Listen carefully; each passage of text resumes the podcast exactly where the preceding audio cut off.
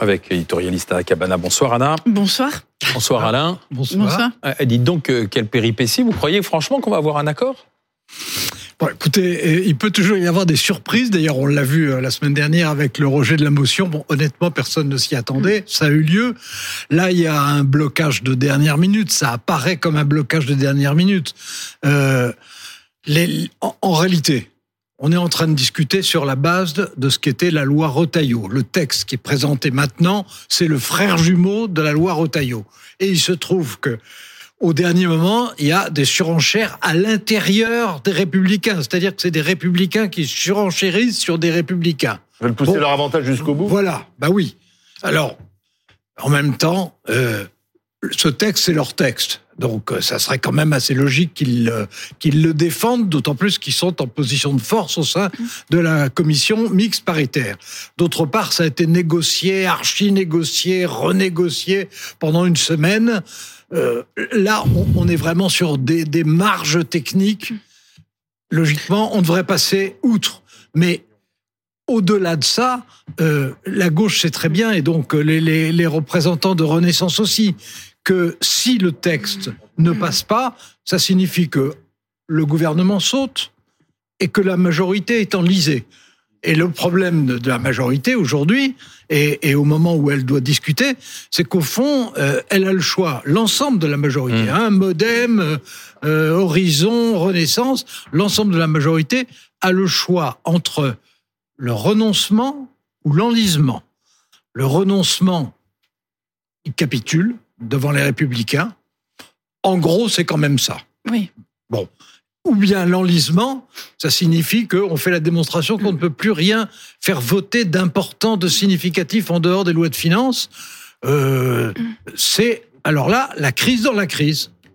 Mais la, la, majorité, enfin la Macronie est quand même en position de victime euh, qui a choisi de discuter avec son bourreau. C'est-à-dire que lundi euh, dernier, on était là euh, ici même, euh, Alain, vous et moi, et donc on assiste à ce à ce coup de théâtre. À ce moment-là, Emmanuel Macron a la possibilité de euh, renoncer euh, au texte et de et d'éviter d'avoir à faire boire à la majorité le calice jusqu'à la lie. Là, bah, là, il faut aller jusqu'au bout, c'est-à-dire qu'on discuter avec le bourreau. Et donc c'est la renonciation au fond, elle a commencé lundi soir quand Elisabeth Borne elle a, appelé Éric Ciotti.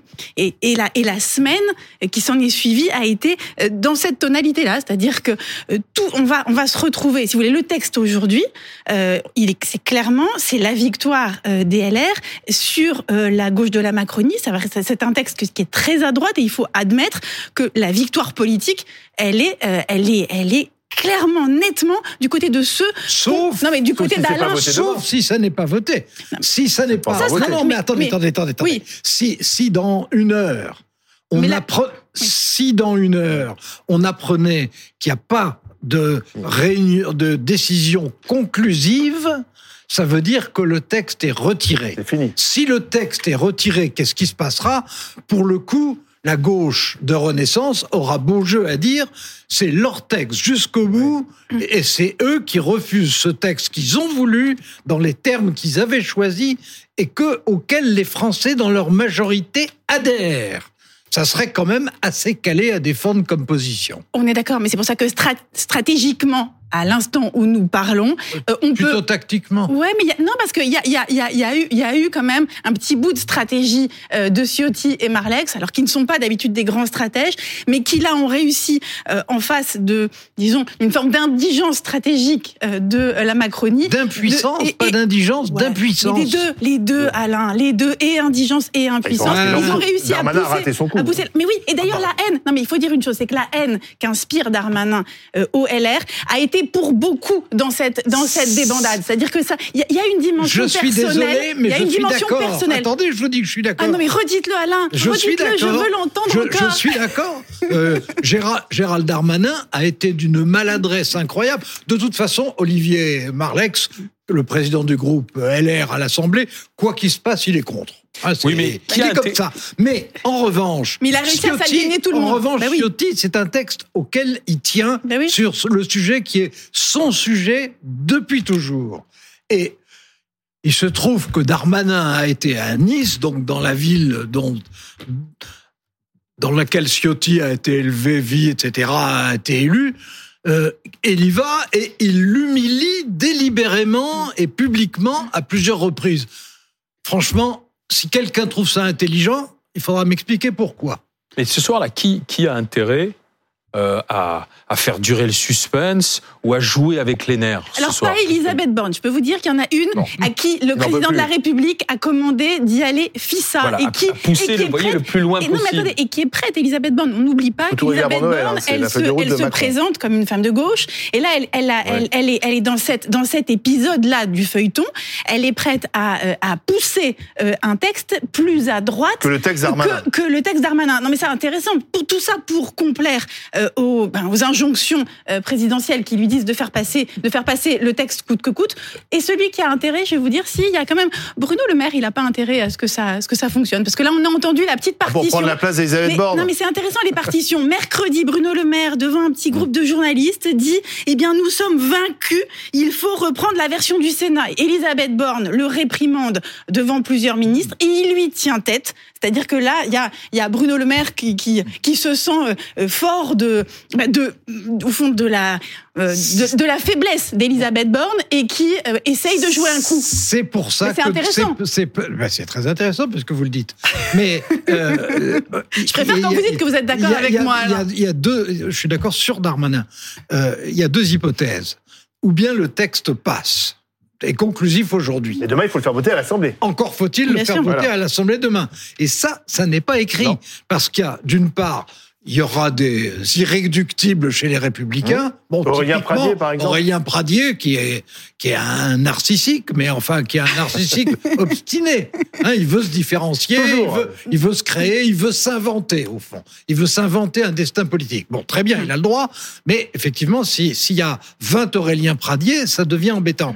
Puis à la gauche de Renaissance, il va y avoir évidemment des gens qui ont été élus ceux qui ont été élus notamment en 2017, Mm. qui souvent venaient du Parti socialiste, qui quelquefois étaient d'ailleurs des élus socialistes, Vous pensez et, qui ce soir, et qui il y, en a qui ce soir risquent d'avoir mal au cœur. Et le Mais- modem aussi, parce que le Mais modem. bien sûr, et le modem aussi, au sein du il modem aussi. est trop à droite. Autrement, autrement Et- et- dit, euh, ce qui est d'ailleurs assez logique de la part du modèle, ce qui, ce qui veut dire que Et ça peut créer une si, fronde. si ce soir, ah oui, ça peut s'additionner bien sûr. Mais Suffisamment pour que à l'Assemblée nationale, le texte soit retoqué. Moi, je considère que si c'est conclusif là, de- dans une heure, Mm. bon, le, demain, il y a deux votes. Oui. Il y a un vote au Sénat, un vote à l'Assemblée.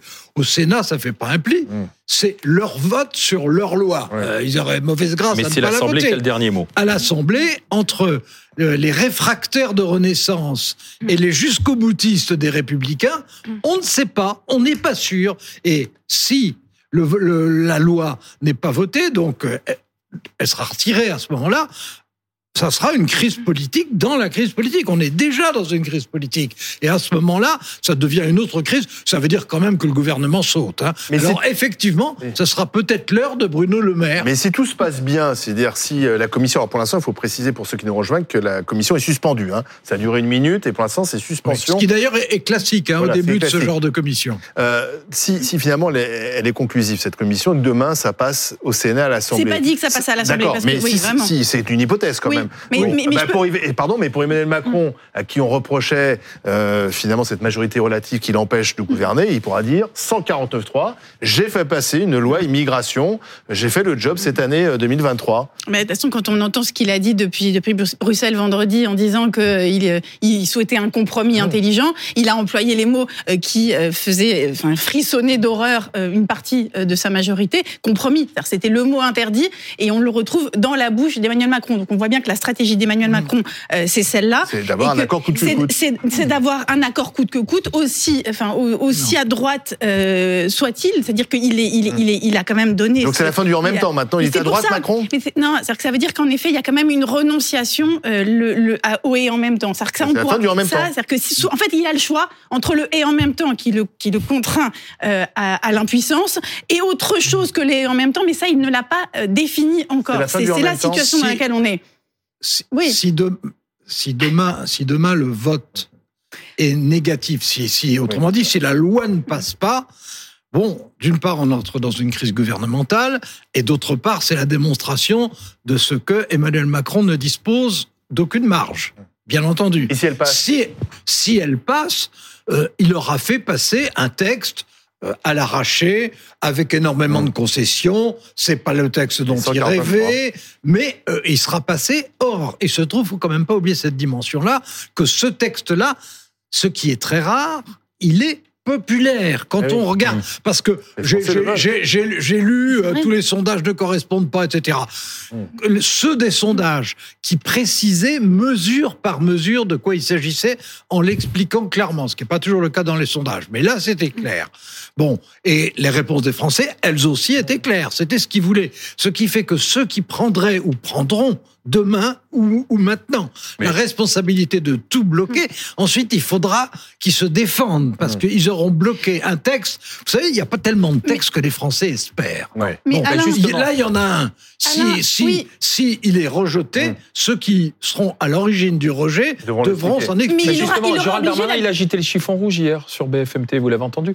Mais- Gérald Darmanin, ministre de l'Intérieur, euh, il a dit c'est si, euh, si, on, si on ne m'écoute pas, si on passe pas la loi, c'est le Rassemblement national 2027. Après, il faudra réfléchir. Vous ouvrez la voie au Rassemblement Mais national. attendez, tout le monde a agité chiffon rouge. On a vu comment ça fonctionne. Enfin, ça ne fonctionne pas. Vous avez vu que Gérald Darmanin a agité le chiffon rouge il y a une semaine Oui. en disant à la droite si vous votez, si vous ne votez pas euh, derrière moi le texte tel que je vous le propose, c'est que vous êtes, c'est qu'en fond vous donnez, euh, vous nous laissez carte blanche pour euh, pour le pire en France. Non, on l'avait dit. Donc vous voyez Ils bien. avaient- ils Non, ont- mais il a même dit ça- si non. vous ne votez pas ce, texte, il y a un attentat, ça sera votre faute. sera de votre faute. Parce Oui. que la, la, la responsabilité. Ce Non, qui mais, n'est- mais- ce qui n'est quand même pas. mais juste, ça non, n'est quand même pas. C'est pas de la haute politique. quand même- non, c'est même pas ça. Non. Ça n'est ça, ça n'est quand même pas de très grande intelligence. Oui, mais c'est pour ça que ce chantage-là, c'est pour ça qu'il faut faire attention avec le chantage et les, et les chiffons rouges. Euh, on voit leur inefficacité euh, politique. Alors cela dit, Alain, quand même, il y a, il y a une chose, c'est que même si ce texte passait demain, ce qui n'est pas, euh, ce qui n'est pas acté, c'est-à-dire que là, Oui, on l'a dit, voilà, on on l'a l'a dit. Mais si ce texte passait, passait demain, il y a quand même une déculottée de l'aile gauche de la Macronie Oui. qui le fera payer de toute façon à Emmanuel Macron. Je peux vous dire quand on voit l'état Oui, de Sacha Houlier, le président de la commission des lois aujourd'hui, l'aile gauche de la Macronie, le fait de non, perdre, non, mais attendez, de perdre l'aile gauche de la attendez, Macronie, ça va attendez, être un sujet dans les mais équilibres politiques. Attendez, on- regarde, Alain, ce qu'on fait subir à ce pauvre Sacha Houlier, Oui. il faut préciser ceux Le martyr de Sacha Houlier. le président de la commission des lois. Il est membre de cette commission mixte paritaire. Il voulait il est texte même le président. Il est voulait le président. plus à gauche que celui de Darmanin. Il a même posé avec des élus de gauche à la une de Libération. Et aujourd'hui, on demande à Sacha Houlier, enfin on, Emmanuel Macron, Oui. Sacha Houlier de faire passer Mais- un texte plus à droite que celui de Mais- Darmanin. mais, euh, la politique, c'est quand même un drôle de métier. Bah, la politique, c'est quelquefois dur à avaler, je Voilà. suis bien d'accord. Sacha Houlier, euh, en fait, il trouvait que même ce qu'a proposé son propre parti, Voilà. c'est-à-dire ce, ce qui gauchisait le texte de LR, n'était pas suffisant. Il aurait voulu que ce soit plus. Donc, évidemment, pour lui, c'est un déchirement et c'est un échec. c'est ça. Et puis surtout, il doit y si, si, à- si à ça, tout mais- ça. mais- mais- Oui. Non, mais il, il- il- il doit être, euh, si j'ose dire, le propre chirurgien de, son, de Son sa façon d'être dé- dépecé. Oui, ça. Euh, donc, ben oui, mais enfin, il faut dire, il faut pas non plus être de mauvaise foi. Euh, depuis le départ, la majorité d'Emmanuel Macron, je dis bien depuis le départ, depuis 2017, la, la majorité, elle est totalement hétéroclite et Oui. au fur et à mesure que les années ont Elle passé, droitisée. elle s'est droitisée, soit dit en passant, comme les Français. Oui, mais Oui. c'est. Ah bah oui. Non, mais Ah oui. Alain, oui, mais ça veut dire que ce et en même temps, c'est-à-dire que la mythologie du et en même temps, de toute façon, elle s'est fracassée non. contre le mur de la ça veut dire Alain. non, mais si. non, ça veut dire autre chose. Enfin, à mon avis, je suis dé- désolé de ne pas être d'accord, mais euh, ça veut dire que le en même temps, l'équilibre du en même temps a évolué vers la droite en même temps que les Français. Et oui, mais Alain, il y a plus, a d'équilibre. même temps, le La gauche, temps, la gauche le- de la Macronie était masculée. le en même temps, le, Émasculé. Émasculé, vous y allez fort. Ah Il y a bah un oui. certain nombre de députés qui sont pas contents de vous entendre.